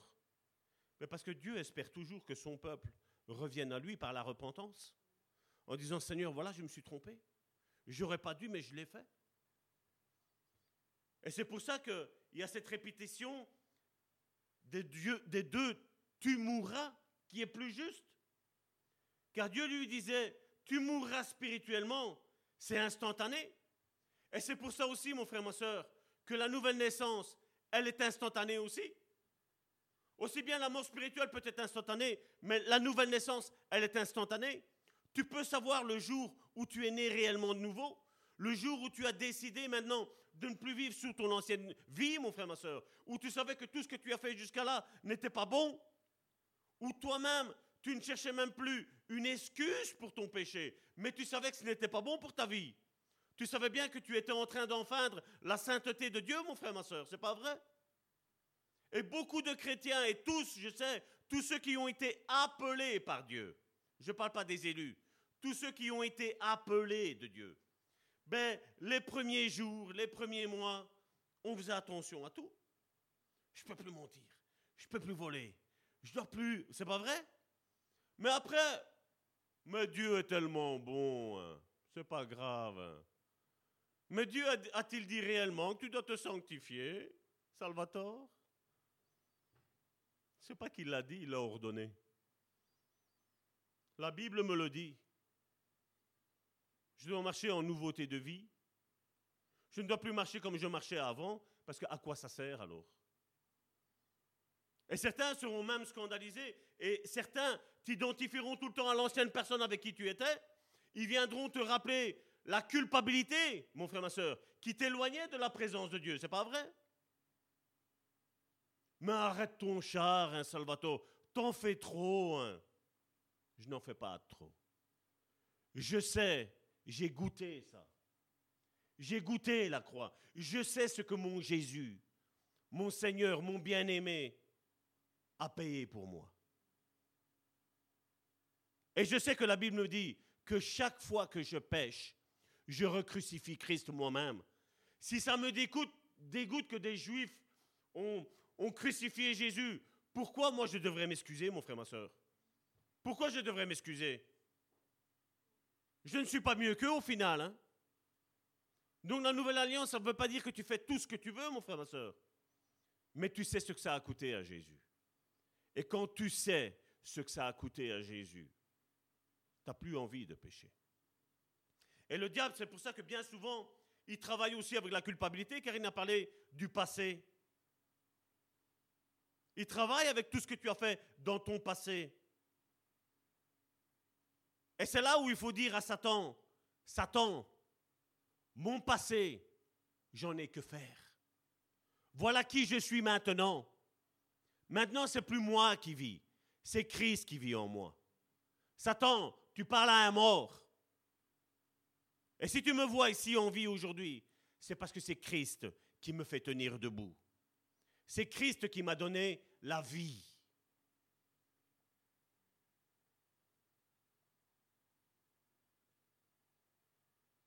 Et à cause de cette désobéissance de Ève et d'Adam, premièrement de Ève et ensuite d'Adam, et je ne veux pas dire, même si le Nouveau Testament des fois a l'impression de nous faire ressortir que la plus grande des fautes, ça a été Ève qui l'a eu. Comme je dis, Dieu n'a pas parlé à Ève, Dieu a parlé à Adam. Adam devait dire quoi à sa femme? Non, non, Dieu a ordonné de ne pas en manger. Mais on le voit, toutes les religions aiment écarter la femme. Maintenant, nous savons ce que, nous avons prêché quand j'ai parlé des noces de Cana. Nous savons que la femme a été rachetée. Nous savons maintenant qu'il n'y a plus d'hommes et il n'y a plus de femmes. Nous sommes des êtres spirituels dans un corps charnel, avec une âme, une émotion, qui malheureusement, c'est cette âme-là et ces émotions que nous avons qui nous font pécher, qui nous attirent vers le péché, mon frère, ma soeur. Et on voit qu'à un moment donné, bizarrement, l'Église chrétienne ne s'est plus posé la question, mais comment ça se fait que Dieu a fait sortir maintenant Adam et Ève pour protéger cet arbre de vie qui était là? Vous savez, si, si Adam et Ève à ce moment-là, quand Satan leur, avait dit, regarde l'arbre de la connaissance, mange celui-là. Si à ce moment-là, à la place de manger cet arbre-là, du fruit de la connaissance du bien et du mal, s'ils allaient manger l'arbre de vie, on n'aurait pas eu le péché. Ils auraient eu la vie éternelle en étant purs, mon frère, ma soeur. Mais Dieu savait quelle était la pensée de l'homme. Et mais Dieu savait aussi quelle était aussi la pensée de Satan. Parce que d'abord, Satan, qu'est-ce qu'il a fait? Il dit, vas-y, mange l'arbre du fruit de la connaissance du bien et du mal. Mais après, qu'est-ce que Satan aurait voulu faire? Mange maintenant l'arbre de vie. Parce qu'alors, sa condition, mon frère, ma soeur, de mort spirituelle, elle aurait été jusque-là. Et même la mort de Jésus n'aurait pu rien faire. Mais Dieu savait les plans de l'homme et Dieu savait les plans de Satan. Comme je dis, tu peux tromper les hommes. Mais à Dieu, tu ne le trompes pas. Dieu sera toujours le premier dans tout. Dieu sait tout et Dieu fait tout. Et Dieu, il n'y a pas quelque chose où Dieu va être surpris. Nous, les êtres humains, nous pouvons être surpris. Mais je vais vous dire une chose. Quand tu as une intimité avec Dieu, le risque d'être surpris est beaucoup moindre que si tu as une vie religieuse. Vous savez, on vient ici, on fait la belle prière devant tout le monde. Je vais montrer que moi, Salvatore, moi, je sais bien prier. Mais Dieu ne regarde pas ici comment tu vas bien prier. Dieu regarde quand tu es chez toi, comment tu pries, comment tu lis la parole de Dieu, comment tu travailles ton ministère, ce que Dieu t'a mis en toi, comment tu le travailles? Est-ce que tu le prends à la légère? Nous le savons, on, l'a déjà pris à maintes reprises ici au sein de l'Église du Bon Samaritain. La Bible nous dit, maudit soit celui qui fait l'œuvre de l'Éternel avec négligence. Parce que la négligence, mon frère, ma soeur, va produire un certain laxisme. Et un certain laxisme, vous savez qu'est-ce que ça va produire? M'en fous. De toute façon, jouer, je sais prêcher, je connais la Bible, prier, je sais parler. Mais quand tu viens ici, quand tu viens là, ou quand on élève des prières là, mon frère, ma soeur, et tu dis Seigneur, Saint-Esprit, viens m'aider, même pour prier, parce que la Bible nous dit que même pour nous-mêmes, pour ma vie, Salvatore pour sa propre vie, je ne sais même pas comment prier. Le seul qui sait, c'est le Saint-Esprit. Cet arbre du fruit de la connaissance du bien et du mal. Ainsi maintenant, Dieu a expulsé Adam et Ève du jardin. Il a dit pour pas qu'ils mangent ça parce que sinon ça va être foutu. Et si Dieu les a mis dehors, c'est parce qu'il sait qu'ils allaient le faire. Et la Bible nous dit que Dieu a mis deux chérubins là. Je ne sais pas si tu imagines cette, cette merveilleuse vision de deux chérubins en train de garder l'arbre de vie. Et donc, nous savons que depuis la chute d'Adam, nous avons deux familles. L'une d'Adam enraciné dans l'arbre du fruit de la connaissance du bien et du mal, et l'autre Jésus qui est cet arbre de vie. Car c'est Jésus qui a dit dans Jean chapitre 14 au verset 6 dans la Bible du Semeur, Le chemin, répondit Jésus, c'est moi, parce que je suis la vérité et la vie. Quand Jésus dit la vie, c'est pas juste la vie, mon frère, ma soeur. Jésus fait référence à cet arbre qui était dans le jardin d'Éden, dans ce pays délicieux, où il y avait un fruit délicieux et des fruits délicieux, mon frère, ma soeur. Et Jésus, là, maintenant, il s'identifie à cet arbre. C'est pas Jésus qui a dit, celui qui croit en moi a la vie éternelle C'est pas Jésus qui l'a dit Si, c'est Jésus qui l'a dit. La Bible maintenant nous parle, et je suppose que des fois vous n'avez peut-être pas fait peut-être pas attention, ou des fois vous n'avez peut-être pas compris, on a dit voilà, on va mettre ça de côté. Mais Jésus, la Bible nous parle, il est le dernier Adam. Mais pourtant, la Bible nous dit que Jésus existait depuis toute existence, c'est pas vrai? Mais comment ça se fait qu'il est le dernier Adam? Il ne parle pas du dernier, être, je vais dire, en général, spirituel, émotionnel et, et charnel. Il parle qu'il est le dernier Adam. Donc il est le dernier de la famille adamique. Amen. Mais qu'est-ce que ça veut dire ça? Parce que ça, il faut le comprendre. Bon, Alain, viens ici, bouge un petit peu, je vois que tu as froid. Viens, viens près de moi.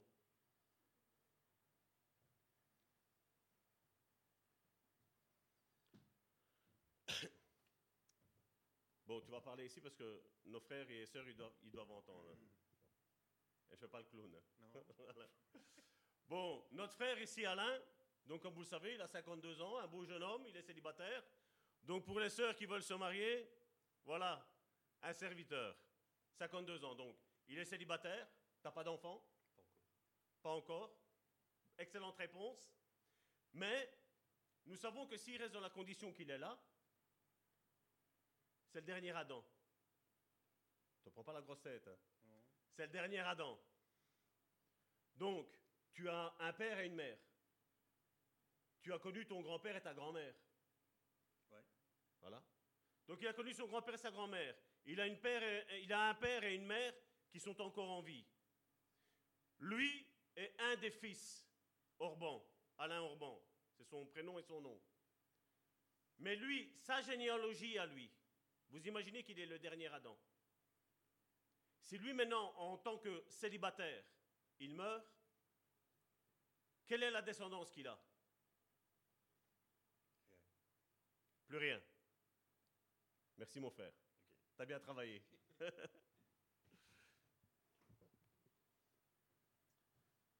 Donc maintenant, quand la Bible nous dit que Jésus est le dernier Adam, ça veut dire que c'est fini. C'est stoppé.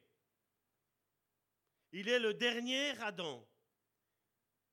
Et regardez ce que la Bible nous enseigne. 1 Corinthiens chapitre 15 verset 45 dans la Bible du Semeur.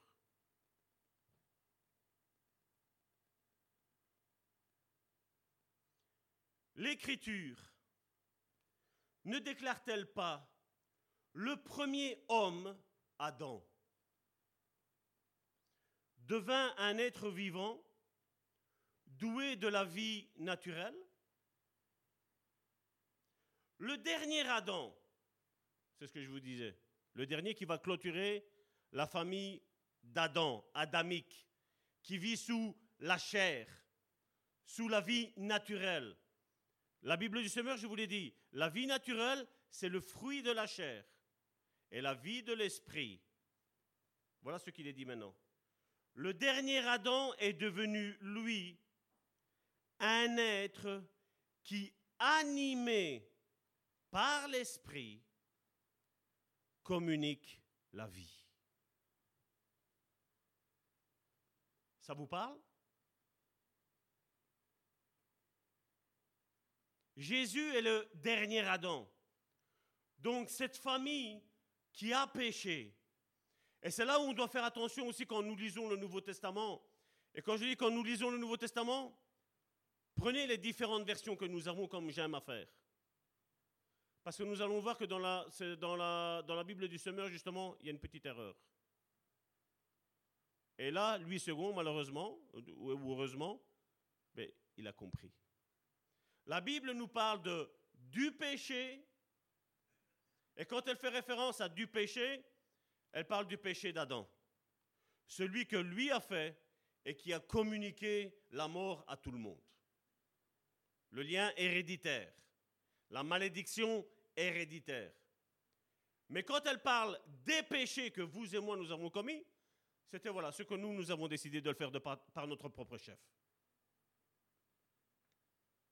Maintenant, regardez ce que Apocalypse chapitre 1, versets 4 et 5 nous dit.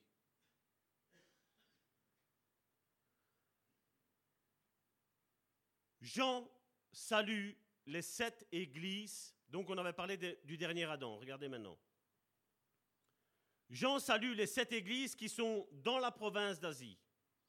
Que la grâce et la paix vous soient données de la part de celui qui est. Pourquoi il n'a pas précisé de Jésus, de Dieu, du Saint-Esprit, de cette merveilleuse Trinité ou des trois? Il dit de celui qui est. qui était et qui vient. De la part des sept esprits qui se tiennent devant son trône, et de la part de Jésus-Christ, le témoin digne de foi. Et regardez qu'est-ce qu'il est mis. Dernier Adam, et là maintenant qu'est-ce qu'il met? Le premier-né d'entre les morts, et le souverain des rois de la terre. Vous voyez qu'il y a tout le temps une différence avec tous ces mots-là qu'il y a? Jésus est le dernier, le dernier Adam, et il a mis fin à la domination du péché. Jésus a mis fin à la domination de la mort, mon frère, ma soeur. Paul en parle, ô mort, où est ton aiguillon? Où il est? Et c'est pour ça que quand, quand je vous dis ce que la parole de Dieu nous enseigne. Que la mort physique n'est que le commencement de ce que nous avons déjà commencé à fabriquer le premier jour où nous sommes nés de nouveau, mon frère, ma soeur. Où maintenant, je ne suis plus attiré par les choses de cette terre, par les plaisirs de cette terre, mais je suis attiré par le royaume de Dieu. Parce que je sais que là, de un, il n'y a pas de voleur, la Bible nous dit. Il n'y a pas de rouille, il n'y a pas de maladie, il n'y a pas de fatigue. Pourquoi beaucoup de personnes aujourd'hui encore n'arrivent pas à obtenir leur guérison, mon frère, ma soeur? Parce qu'ils pensent faire quelque chose pour pouvoir obtenir quelque chose. Mais Dieu ne t'a pas demandé que tu dois faire quelque chose. Dieu t'a juste demandé de croire. Quelle que soit la maladie, mon frère, ma soeur, quels que soient les diagnostics des médecins, mon frère, ma soeur, Dieu les confondra.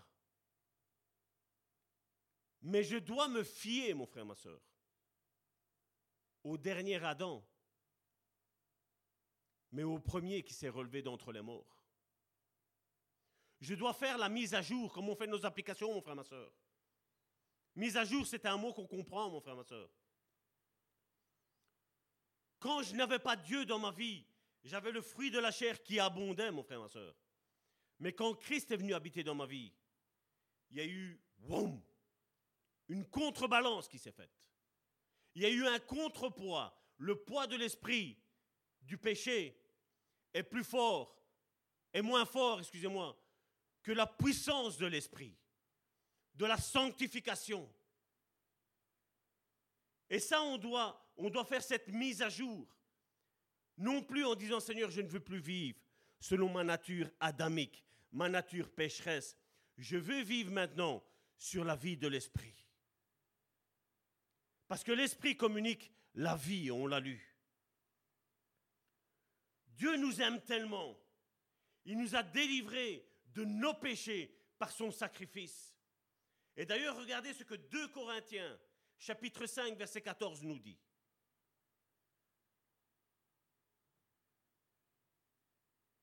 En effet, l'amour du Christ, rien d'autre, l'amour du Christ nous étreint, car nous avons acquis, et là regardez qu'est-ce qu'il est mis, la certitude. Regarde ton voisin, mon frère, ma soeur, et dis-lui, sois certain, sois certaine qu'un seul homme, il dit pas deux, il dit pas trois, il dit pas une multitude, il dit un seul homme est mort pour tous. Et là, qu'est-ce qu'il est mis? Donc, tous sont morts en lui. Est-ce qu'il y a quelqu'un qui est vivant ici? Car tous sont morts en lui. Notre vie est cachée en lui, mon frère, ma soeur. Ce n'est plus moi qui vis, mais c'est Christ qui vit en moi. Est-ce que ça éveille quelque chose en vous, mon frère, ma soeur? Est-ce que vous êtes en train de voir que vous regardez s'il y a une application qui doit être mise à jour et vous voyez maintenant qu'il est mis mise à jour? Est-ce que tu vas cliquer dessus, mon frère, ma soeur, pour faire cette mise à jour, pour faire ce upgrade? Est-ce que tu vas appuyer dessus? Être en Christ, mon frère, ma soeur, ça veut dire que dans ta vie, il ne doit plus y avoir aucune culpabilité, mon frère, ma soeur. Dans ta vie, tu dois savoir que même si tu es malade, la maladie est appelée à guérir. Même si tu mentais, mon frère, ma soeur, tu dois dire que le mensonge est appelé à guérir en vérité. Même si les médecins ils ont dit que tu allais mourir, Dieu te dit que tu vas vivre. Est-ce que tu es en train de faire la mise à jour avec moi? Est-ce que je parle à quelqu'un? Ton amen, il m'ennuie, hein, mon frère, ma soeur. Normalement, mais tu devrais me faire sortir un de ces amens. Je, sais que j'ai pas beaucoup de cheveux, mais je devrais t'être décoiffé, mon frère, ma soeur. Est-ce que tu sais que la mort n'a plus de pouvoir sur toi? Est-ce que tu sais que la maladie n'a plus de pouvoir sur toi? Est-ce que tu sais que le péché n'a plus de pouvoir sur toi? Est-ce que tu crois que la malformation, mon frère, ma soeur, même de ton ADN ou d'un membre, mon frère, ma soeur, n'a plus de pouvoir sur toi? Est-ce que tu le crois? En faisant la simple mise à jour. La malédiction était pour Adam, la bénédiction est pour Jésus. Parce qu'il s'est fait malédiction. Il a été sur cette croix. Il a été sur cet arbre. Parce que la croix, avant d'être une croix, elle était un arbre. Est-ce que vous y pensez à ces deux arbres qui sont là dans le jardin d'Éden? L'arbre de la vie et l'arbre du bien de la connaissance du bien et du mal, mon frère, ma soeur La croix était un bois avant de devenir une poutre qu'on a mis en croix, comme, comme elle est là. Maintenant, soyons sincères. Physiquement, toi et moi, y étions-nous sur cette croix? On n'y était pas. Mais dans la pensée de Dieu, à partir du moment où tu dis, moi, Salvatore, et toi tu mets ton prénom, moi, Salvatore, j'ai décidé d'être maintenant greffé dans cet arbre de vie. Non plus dans l'arbre du fruit de la connaissance du bien et du mal, parce que ça maintenant, c'est donné par le Saint-Esprit, par l'Esprit de Dieu. Je ne suis plus sur cet arbre-là, mais je suis sur l'arbre de la vie, mon frère, ma soeur, et non plus sur le bien de la connaissance du bien et du mal, mon frère, ma soeur. Mais pour Dieu, quand on est né de nouveau, mon frère, ma soeur, Dieu dit voilà, celui-là, Salvatore, tel jour, tel mois, telle année, il est mort. Là maintenant, il a la vie grâce à mon fils.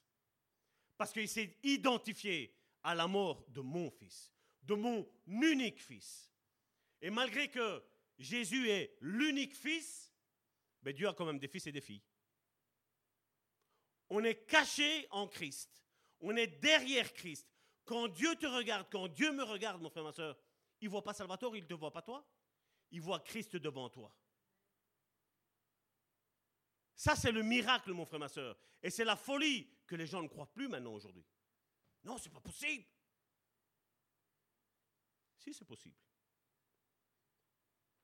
Nous sommes tous morts parce que Jésus est mort sur la croix en tant que dernier Adam. Et je ne m'identifie pas en Adam. Je ne suis pas une créature de Dieu. Je suis un fils de Dieu. Et tu es, pour les femmes, une fille de Dieu. Tu n'es pas une créature de Dieu. La créature veut dire quelque chose de bizarre. Quelque chose qui s'identifie au péché, mon frère, ma soeur. Mais nous sommes fils et filles de Dieu. Nous sommes héritiers et co-héritiers avec Christ, mon frère, ma soeur. Et Jésus est le premier, le premier d'entre beaucoup de frères, mon frère, ma soeur, et de sœurs. Il est le premier. Il est le premier en tout, mon frère, ma soeur. Donc nous sommes tous morts parce que Jésus est mort sur la croix en tant que dernier Adam. Mais il est ressuscité en tant que deuxième homme. L'arbre généalogique de l'homme adamique est mort sur la croix. Et c'est pour ça que la Bible nous dit que Jésus a cloué sur cette croix maudite. Pas la croix de Jésus, hein. je parle de la croix dont Jésus est monté dessus. Il est, il est venu mettre à mort la malédiction. La malédiction a été clouée sur cette croix. Ta maladie, elle est sur cette croix. Et la prédication de la croix est une folie pour ceux qui périssent. Mais pour nous qui sommes chrétiens, c'est une puissance. Parce que le diable n'a plus à venir m'accuser de quoi que ce soit. De mon passé, de ton passé, mon frère, ma soeur. Parce que tout ce que nous l'avons fait avant d'avoir accepté le Seigneur, nous l'avons fait parce que nous étions sur cet arbre de la connaissance du bien et du mal. Avant que Adam et Ève ne croquent dans, ce fruit, mon frère, ma soeur, ils ne savaient pas ce que c'était le mal. Ils ne savaient pas ce que c'était le bien. C'est ce qu'on appelle aujourd'hui le libre arbitre. Dieu nous laisse libres, mon frère, ma soeur, d'accepter le message de la croix.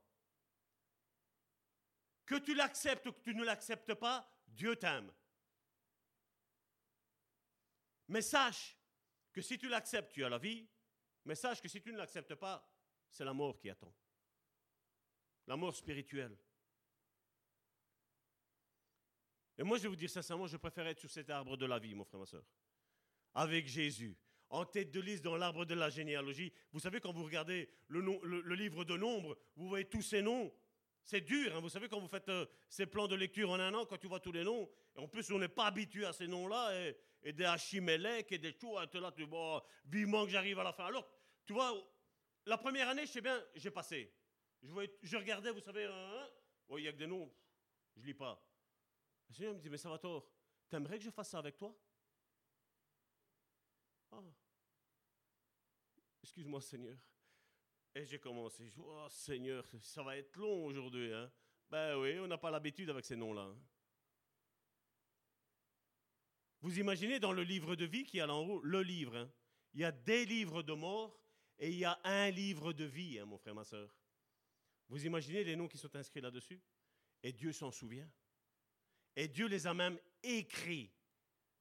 Dieu n'oublie pas, Dieu n'a pas d'Alzheimer, mon frère, ma soeur. Mais Dieu les a écrits. Parce que chaque lettre qu'il écrivait, quand il écrivait ton nom, il disait Oh, comme je l'aime. Il faisait la première lettre de ton prénom, il disait Oh, comme je l'aime. Et puis il y mettait la deuxième, il disait Oh, quelle créature merveilleuse.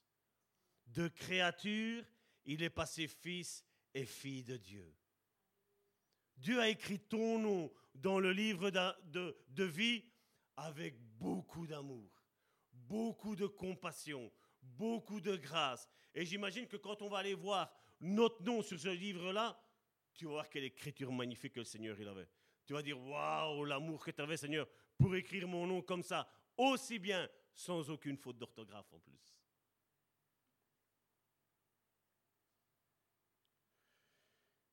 Mais pour que nous puissions manger le fruit de l'arbre de la vie, il fallait un autre arbre.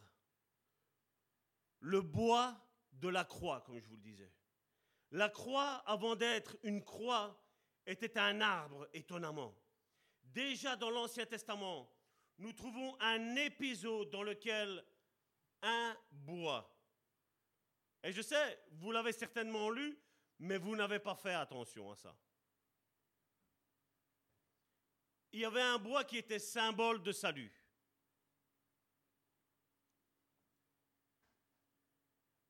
On le voit dans Exode, chapitre 15, du verset 23 à 25. Pour vous rappeler l'histoire, Israël sort d'Égypte et rentre dans le désert. Donc, il sort de l'esclavage et il rentre dans un désert. Et dans le désert, tu as besoin de faire quoi? Ben, Ce que je viens de faire. Boire un petit peu pour te désaltérer, c'est pas vrai? Et à un moment donné, oh Il y a un beau lac. Magnifique. Beau. Au visuel, il était magnifique. Mais regardez. Et c'est là où on rentre dans le verset 23. Ils arrivèrent à Mara, où il y avait de l'eau. Mais ils ne purent pas en boire parce qu'elle était... Elle était comment? Amère. Je voudrais ouvrir une parenthèse et la refermer. Quand tu es malade, tu es joyeux? On est amer, c'est pas vrai. Quand tu es en dispute avec quelqu'un, tu es joyeux? On est amer, c'est pas vrai. Regardez que l'amertume, mon frère, ma soeur, qui est écrite là, c'est la conséquence de tout ce qui nous fait du mal, mon frère, ma soeur. Quand tu as mal ton petit doigt, est-ce que tu n'es pas amer? Combien de maladies, mon frère, ma soeur, se manifestent à cause de l'amertume que l'homme ou la femme a? L'amertume déclenche une maladie. Je reprends. L'amertume déclenche des maladies.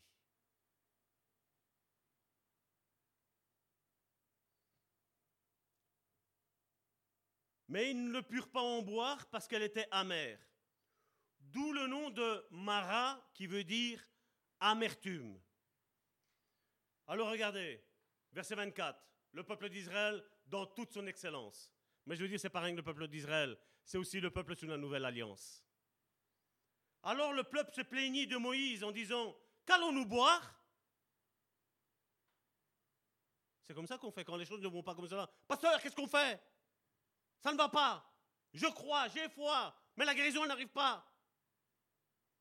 Verset 25. Moïse implora l'Éternel, et regardez, ça c'est important, qui lui indiqua, qu'est-ce qu'il est mis? Un bois. Mais vous savez, j'aime à le dire, la Bible est très précise, c'est pas vrai? Mais ici, elle n'est pas trop précise. Pourquoi? Parce que vous savez, Dieu savait qu'il allait avoir cette prédication, je vais dire, y a beaucoup d'hommes et de femmes de Dieu qui sont en train de parler plus de religion que du sacrifice de la croix. Qu'est-ce que ça représente la croix? Qu'est-ce que ça représente la nouvelle alliance? Et là, qu'est-ce qu'il dit? Qu'il lui indiqua un bois d'une certaine espèce qu'il jeta dans l'eau. Et qu'est-ce qu'il est mis? Et l'eau devint potable. C'est à cet endroit que l'Éternel donna au peuple des préceptes et un code de droit. Là aussi, il le mit à l'épreuve.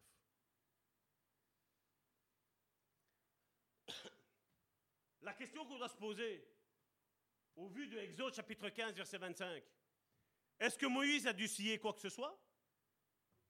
Est-ce qu'il a dû le couper? Est-ce qu'il a dû chercher?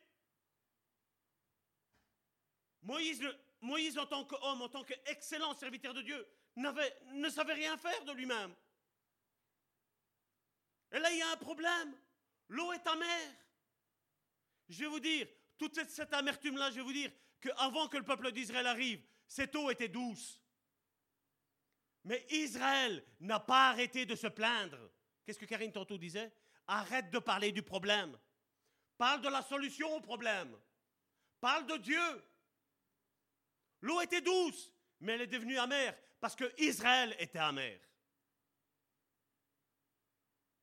Parce que c'est étonnant que après cet épisode-là, Dieu, pourquoi il, donne, pourquoi donne des lois? Pourquoi il donne un code de droit comme il est mis là? Pourquoi il donne ça? Parce que Dieu en a eu marre. Et Dieu en a marre, mon frère, ma soeur, quand à chaque fois nous nous plaignons pour une chose ou pour une autre. Il y avait un problème, l'eau est devenue amère. Qui a été pris au dépourvu? Tout le peuple d'Israël et Moïse. Il est juste mis, regardez. Moïse implora l'Éternel. Moïse implora l'Éternel. Qu'est-ce que je fais, Seigneur? Là, maintenant, ils veulent me lapider, là, ils veulent me tuer maintenant. Ils pensent que c'est moi, alors que moi, qu'est-ce que, j'en peux, moi, de ces eaux-là? C'est eux qui sont amers. Moi, Seigneur, je t'aime, moi. Mais eux, là, ils sont tout le temps en rébellion contre toi. Ils sont tout le temps amers vis-à-vis de toi. Quoi que tu fasses, ils ne sont jamais contents. Et qu'est-ce que Dieu dit? Il y a un problème? Voilà la solution, elle est juste à tes pieds. Il y a un bois qui est là. Mon frère, ma soeur, je te défie d'aller vers une source amère, une eau non potable, de prendre un bois quelconque et d'aller le jeter là. Il va rien se passer, mon frère, ma soeur. Rien. Mais sache une chose, mon frère, ma soeur, que quand Dieu parle, la chose, elle arrive. Il y avait un problème, mais Dieu n'était pas pris au dépourvu face au problème. Dieu avait déjà prévu la solution avant même que le problème il arrive.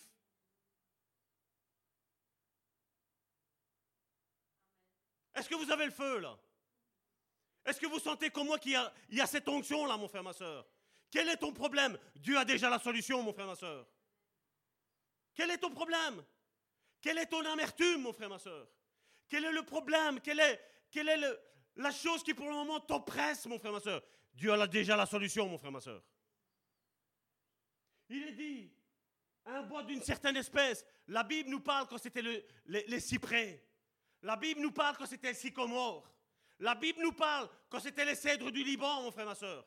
Dieu est précis dans tous les domaines, mon frère, ma soeur. Mais là, il dit, là, je ne vais pas donner cette révélation-là à n'importe qui. Je ne vais pas la donner aux religieux. Je vais la donner à ceux qui ont une intimité avec moi, à ceux qui connaissent la puissance de la croix, la puissance du sang de Jésus. Je vais donner cette révélation pour savoir que mes fils, mes filles, n'ayez plus peur dans ce que vous êtes en train de subir, parce qu'il y a un bois qui est là, le bois du calvaire. Il y a cette croix qui est là, à ton problème, mon frère, ma soeur, à ta difficulté, là où tu n'y arrives pas. Dieu a la solution, mon frère, ma soeur. Dieu n'est pas pris au dépourvu, mon frère, ma soeur. Dieu sait ce que tu subis. Dieu sait les injustices que tu subis, mon frère, ma soeur. Mais il y a le bois qui te justifie, mon frère, ma soeur. Parce que le bois de la croix, mon frère, ma soeur, c'est une puissance pour nous qui sommes sauvés, mon frère, ma soeur. C'est un scandale pour ceux qui ne croient pas. Mais pour nous, il y a de la puissance, mon frère, ma soeur. Et je vais vous dire que la toute-puissance n'est pas dans la croix, elle est dans le sang que Jésus a versé, mon frère, ma soeur. Et là, je vais peut-être encore en scandaliser d'autres. C'est pas grave. Ce qui compte, mon frère, ma soeur, c'est que tu rentres, que tu comprennes et que tu jouisses de la nouvelle alliance, mon frère, ma soeur. Que tu comprennes que tous les problèmes que tu subis, mon frère, ma soeur, il y a une solution à chaque problème. À chaque maladie, il y a une guérison, mon frère, ma soeur. À tout mais sois fidèle à Dieu. Aie confiance à Dieu. Et n'ouvre pas la bouche pour te plaindre vis-à-vis de Dieu. Mais dis-lui, Seigneur, voici mon problème. Pour moi, il est énorme. Mais pour toi, il y a un bois qui est là. Indique-moi ce bois. Je n'ai rien à faire à part le ramasser et le jeter. Est-ce que je parle à quelqu'un? Est-ce que cette prédication aujourd'hui parle à quelqu'un, mon frère, ma soeur?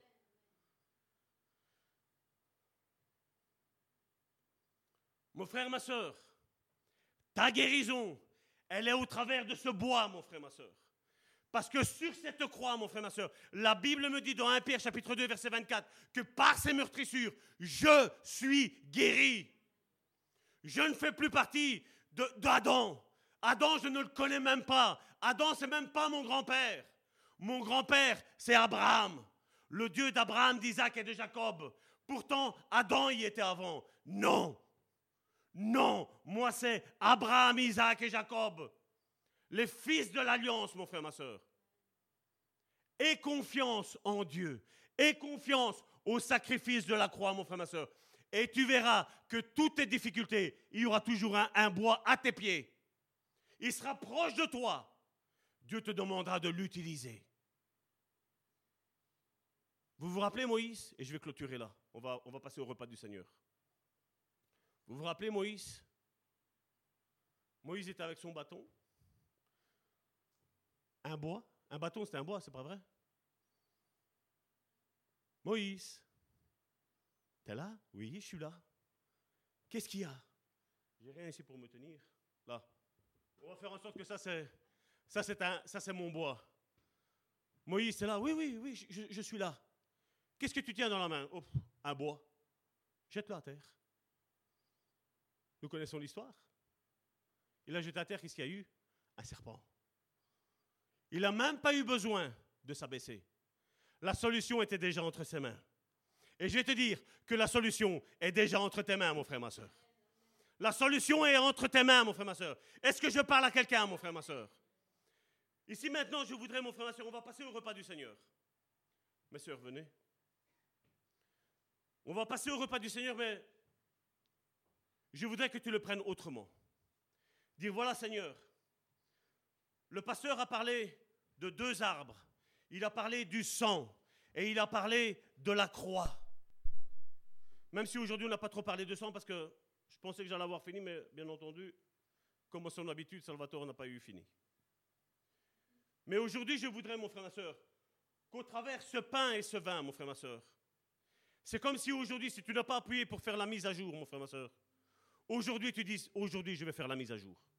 Aujourd'hui, je vais me placer sous la nouvelle alliance. Parce que moi, la nature adamique, je n'en veux pas. Parce que la nature adamique, ce n'est que malédiction. Mais tandis que la, nouvelle alliance, sous Jésus-Christ, mon frère, ma soeur, c'est la bénédiction qui arrive. C'est la vie qui arrive. C'est la guérison qui arrive. C'est la réponse à tous mes problèmes qui arrivent. Dieu n'est pas pris au dépourvu, mon frère, ma soeur. Toi, moi, nous pouvons être pris au dépourvu, mais Dieu n'est jamais pris au dépourvu.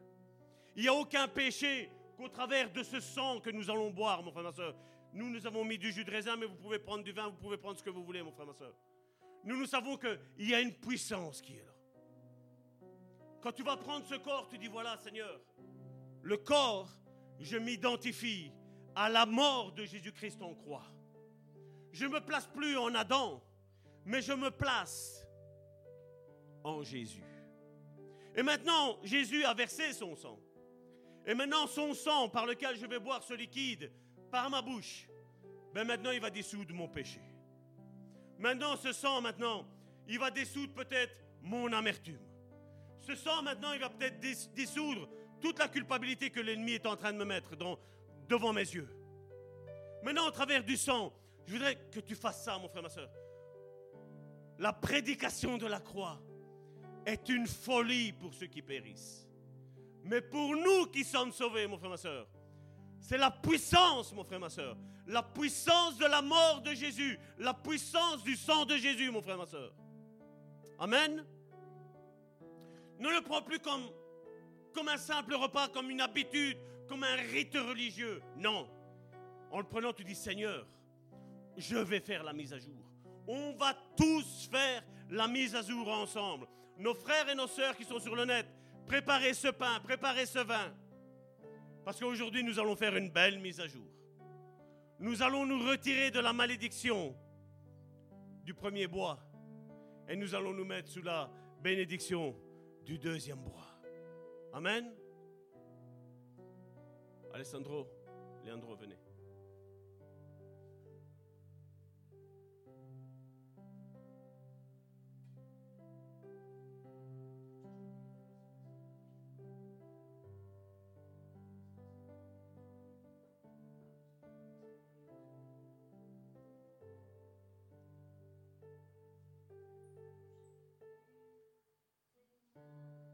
Nous nous attendons avant de le prendre, nous allons prendre le pain et le vin ensemble.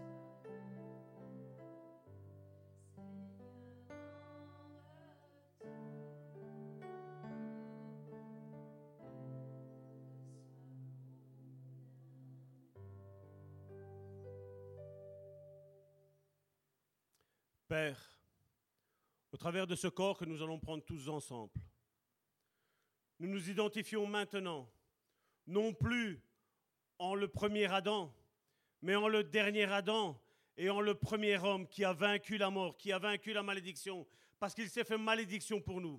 Et aujourd'hui, Seigneur, nous faisons cette mise à jour, Seigneur, tous ensemble, Seigneur, frères et sœurs, Seigneur, petits et grands, Seigneur, tous ensemble, Seigneur, nous mangeons ce corps en nous identifiant, Seigneur, en Jésus-Christ, Seigneur, celui qui est mort et celui qui est ressuscité et qui vit à jamais maintenant au nom puissant de Jésus.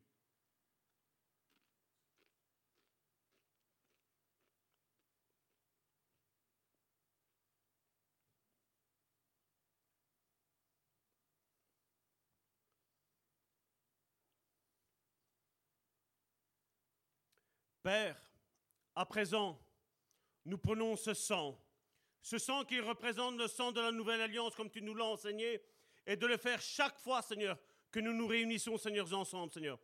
Que ce sang, Seigneur, que nous prenons maintenant, Seigneur, c'est pour nous identifier, Seigneur, au sang que Jésus a versé, Seigneur. Grâce au sang que Jésus a versé, Seigneur, tout péché de culpabilité, Seigneur, toute amertume, Seigneur, que ce soit, Seigneur, de non-pardon, Seigneur. Que ce soit, Seigneur, de dispute, de colère, de haine, Seigneur. De tout ce qui, Seigneur, nous voile, Seigneur, ta face, Seigneur. Aujourd'hui, Seigneur, soit dissous, Seigneur, au travers ce sang, Seigneur. Que la maladie, Seigneur, quelle qu'elle soit, comme, comme elle se nomme, connue ou inconnue, Seigneur, soit dissoute, Seigneur, au travers, Seigneur, de cet acte, Seigneur, que nous allons faire, Seigneur. Parce que nous nous plaçons, Seigneur, de notre propre chef, non plus sous l'ancienne alliance, mais sous la nouvelle alliance, au nom puissant de Jésus-Christ, Père, dissous, Seigneur, tout ce qui nous éloigne de toi, au nom puissant de Jésus. Soyez bénis.